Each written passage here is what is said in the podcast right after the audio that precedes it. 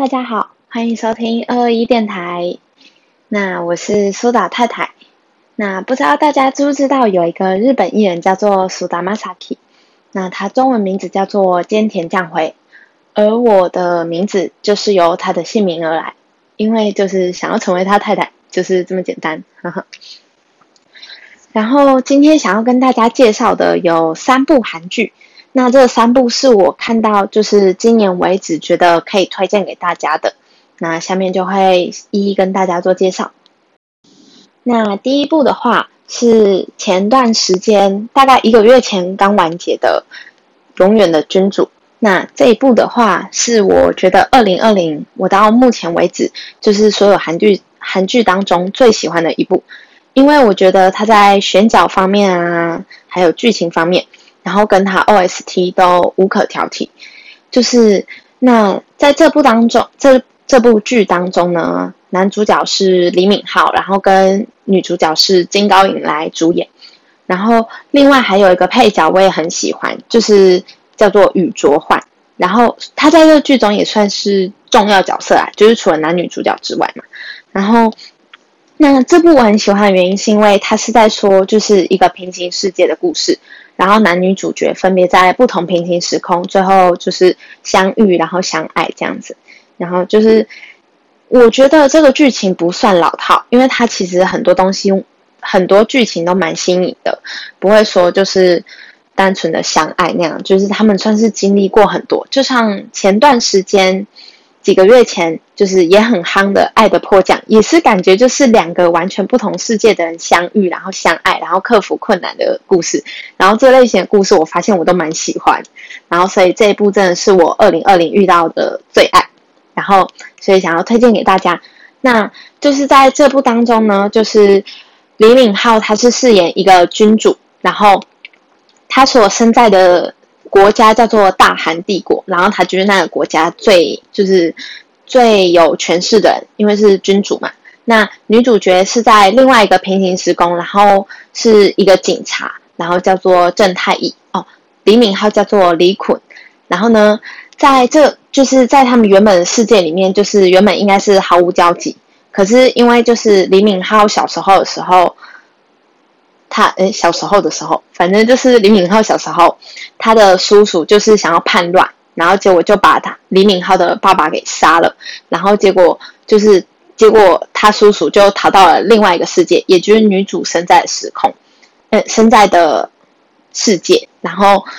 后来就是因缘际会下，就是男主也到了女主的世界，然后才可以跟她相遇，然后呢，最后就是。找到就是要想办法去找他叔叔嘛，这样子的故事发展下去。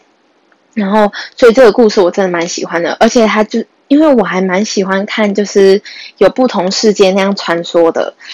那种差异性，就是因为皇帝嘛，然后结果他发现他到另外一个世界，然后只能透过就是卖东卖自己身上值钱的东西啊，然后在那过活，然后我就觉得这个差异性还蛮好笑的。然后呢，另外就是推荐这部的原因，就是除了我说的剧情啊、选角，然后它的 OST 是我很少见会遇到就是这么好听的，就是因为我一般都是看完几集以后啊，我才会去搜就是那一部韩剧的 OST。可是这一部我是就是第一集都还没看完，我就马上去搜了，因为真的太好听，就是他很懂得在哪个时刻、哪样的场景播放哪一首歌，然后那个铺陈都做得非常好，所以我非常喜欢这一部，就是其实各方面对我来说都是完美，所以真的是二零二零年的最爱，然后所以就推荐给大家啦。那再来呢，我想要跟大家推荐的第二部是。第一季已经完结，现在正在筹备第二季的一部韩剧，叫做《机智医生生活》。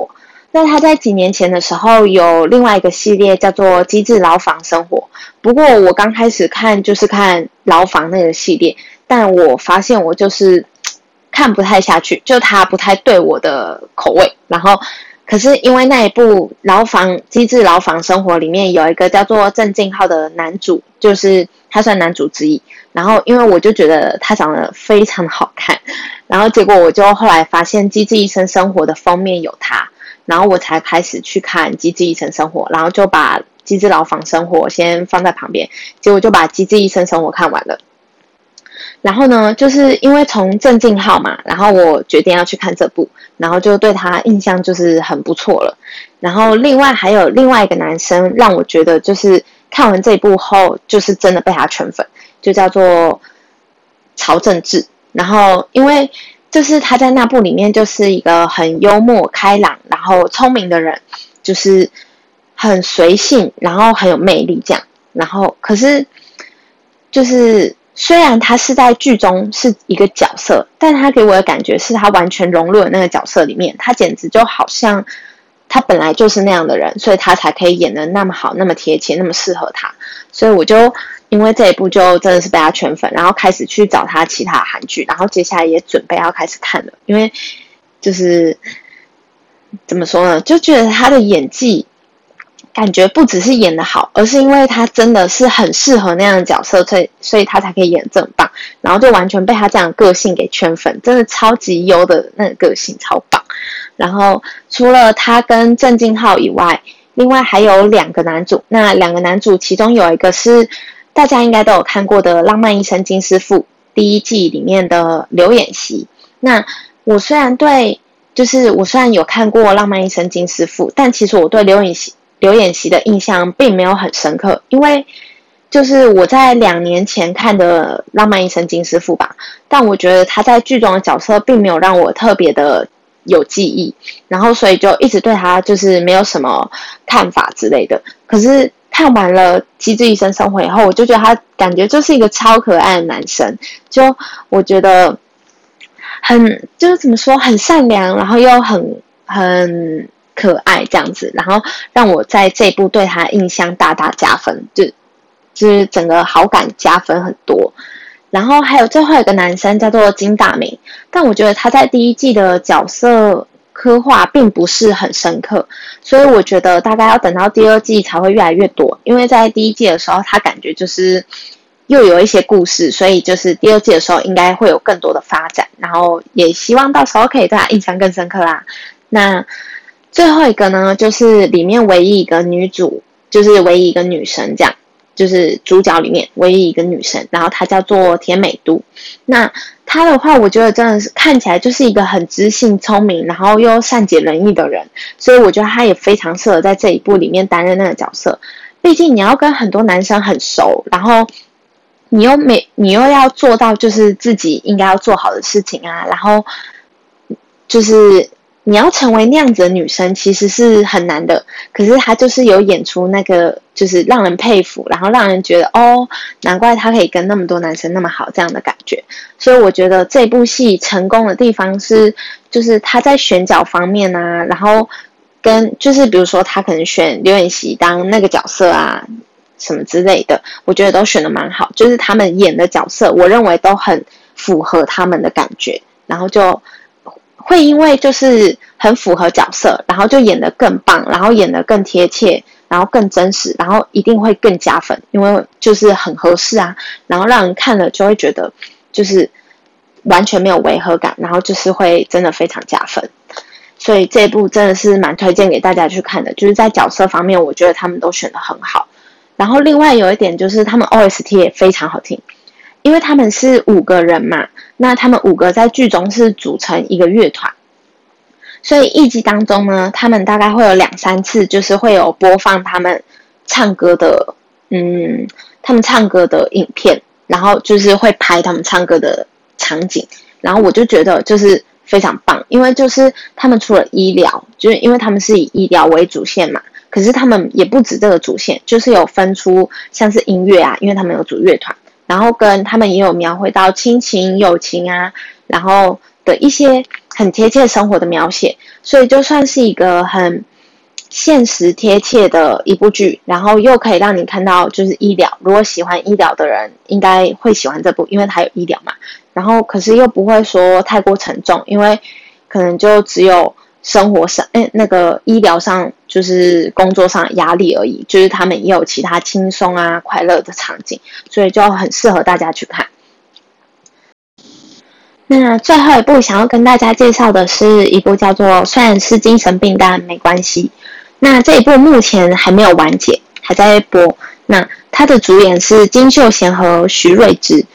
那金秀贤我有听过，可是我从来没有看过他的戏剧。他有算很久以前就有红过了。那我会知道他那时候是从他演《来自星星的你》的时候，可是那时候就是我对他好感其实没有很大。然后而且那时候我也还没开始看韩剧，所以我就没有去看他那一部，也没有看他其他作品。直到这一部，我就是想说，就是无聊嘛，想说看一下，然后就觉得其实这一部的题材算是新颖，因为他就是像他，嗯，片名讲的，就是在说关于精神病的，就是有关精神病的一个故事，就是也不算精神病，可是就是有点扭曲这样。然后那扭曲的人是女主，然后男主他是一个在精神病院就是担任员工、担任护工的人，然后他也有一个哥哥是有自闭症。然后他本身的个性算是一个很压抑自己的人，然后我认为金秀贤把这个角色演的蛮好的，因为像我说的，他男主是一个蛮压抑的人，因为他要照顾那些病人，他还有他哥哥，他不可能就是想要发脾气就发脾气，想要打人就打人嘛，那他就是得压抑自己。然后我觉得金秀贤就是把他演的还蛮不错，就是有演到那种感觉，就是压抑的感觉。然后徐瑞芝呢，她的她是女主嘛，然后她是饰演一个儿童文学作家，然后他是一个就是其实有一点心理扭曲的人，因为小时候家庭影响的关系，然后就是这一部就是在说他们两人之间相爱的故事啊。然后我认为就是题材新颖的原因，就是因为其实我觉得韩剧不太会播出这种就是有一点缺陷的恋爱故事，像看之前的嗯。举例来说，我看过的《太阳的后裔》，嗯，像《永远的君主》也是，然后还有刚才说的《浪漫医生》，哎，浪，嗯，对，《浪漫医生金师傅》啊，《机智医生生活》，然后《爱的迫降》这些，就算有爱情的剧情，他们也不太会有像这样子有点扭曲的关系。然后，可是我觉得在这一部虽然是精神病，但没关系。这一部之间男女主角就有一种，就是他们有爱。可是同时又带有一点病态的感觉，然后有一点扭曲的感觉，可是不会让人看了很不舒服啦，只是会觉得就是这部还蛮特别的，跟一般的爱情剧不一样。那虽然我不是很喜欢这种类型，因为我还是比较喜欢像《爱的迫降》啊，《永远的君主》那一种比较轰轰烈烈的爱，比较义无反顾的爱，比较嗯为彼此就是为了和彼此就是在一起啊什么。就是克服困难这类的，我比较喜欢。可是在这就是看到这种题材新颖的啊，你还是会有一种就是哦，我没有很喜欢，但我还是会想要继续看下去的这种心情。真的就是会觉得，哎，我明明没有很喜欢啊，可是哎，还是好，还是会想要看呢，就是想要看发生什么事。所以就是想要把这部推荐给大家，然后大家也可以趁跟播的时候一起追，这样就可以一直看到结局。其实我觉得偶尔就是我也会想要就是。追韩剧，然后就是可能大家一起看到结局，这样不会想要，就是因为有时候看那个很久以前的剧，像我看完《永远的君主》以后，我才回去看《鬼怪》，虽然它是四年前的剧了，然后那时候我曾经有试着要看两次，可是我都看不完。可是因为看《永远的君主》以后，就觉得鬼怪跟它类型很像嘛，然后又加上就是都是金高银演。我就想说，然后孔刘又很帅，所以我就决定要再回去看一次。结果没想到我竟然看完了，在我尝试第三次以后，然后过了四年以后，然后反正 anyway，重点就是我觉得就是那一种剧，就是虽然它不是很喜，我不是很喜欢，但就是会好奇它的发展，然后就会想要看下去这样。然后，所以哦对，就是像我回去看鬼怪以后，然后已经过了四年了。就是很少人在讨论它了，然后就会有一种空虚感。可是如果你在看那个现正热映的，像那时候看我我看《爱的迫降》的时候，也是它正热门的时候，然后你就会感受到那种就是大家一起讨论的那种气氛啊，那种欢乐感啊，然后还有那种兴致勃勃的感觉，因为你觉得有人可以分享嘛。所以我觉得大家偶尔除了看以前韩剧以外，真的也可以追追看。正在播的韩剧，虽然就是追很辛苦，因为就是如果你真的很想看，结果没有东西让你看，真的会很痛苦。但是就是在讨论的时候，又会觉得就是兴致勃勃，然后感觉就是吸收到更多意见啊，然后自己也感觉说的更加的，就是自己发表言论的时候，也会觉得更加有怎么说，那个快乐感，那个开心度真的会上升，所以推荐给大家。那今天就是想要跟大家说这三部嘛，那就是我也是照了自己喜欢名次，然后来做排行，所以就是。来做顺序介绍，所以就是永远的君主嘛，然后再来是机智医生生活，再就是算是精神病但没关系，所以真的推荐大家去看看这三部。那我今天的录音就到这边，希望大家喜欢我的分享，喜欢我的内容，然后希望下次还可以再来听，拜拜。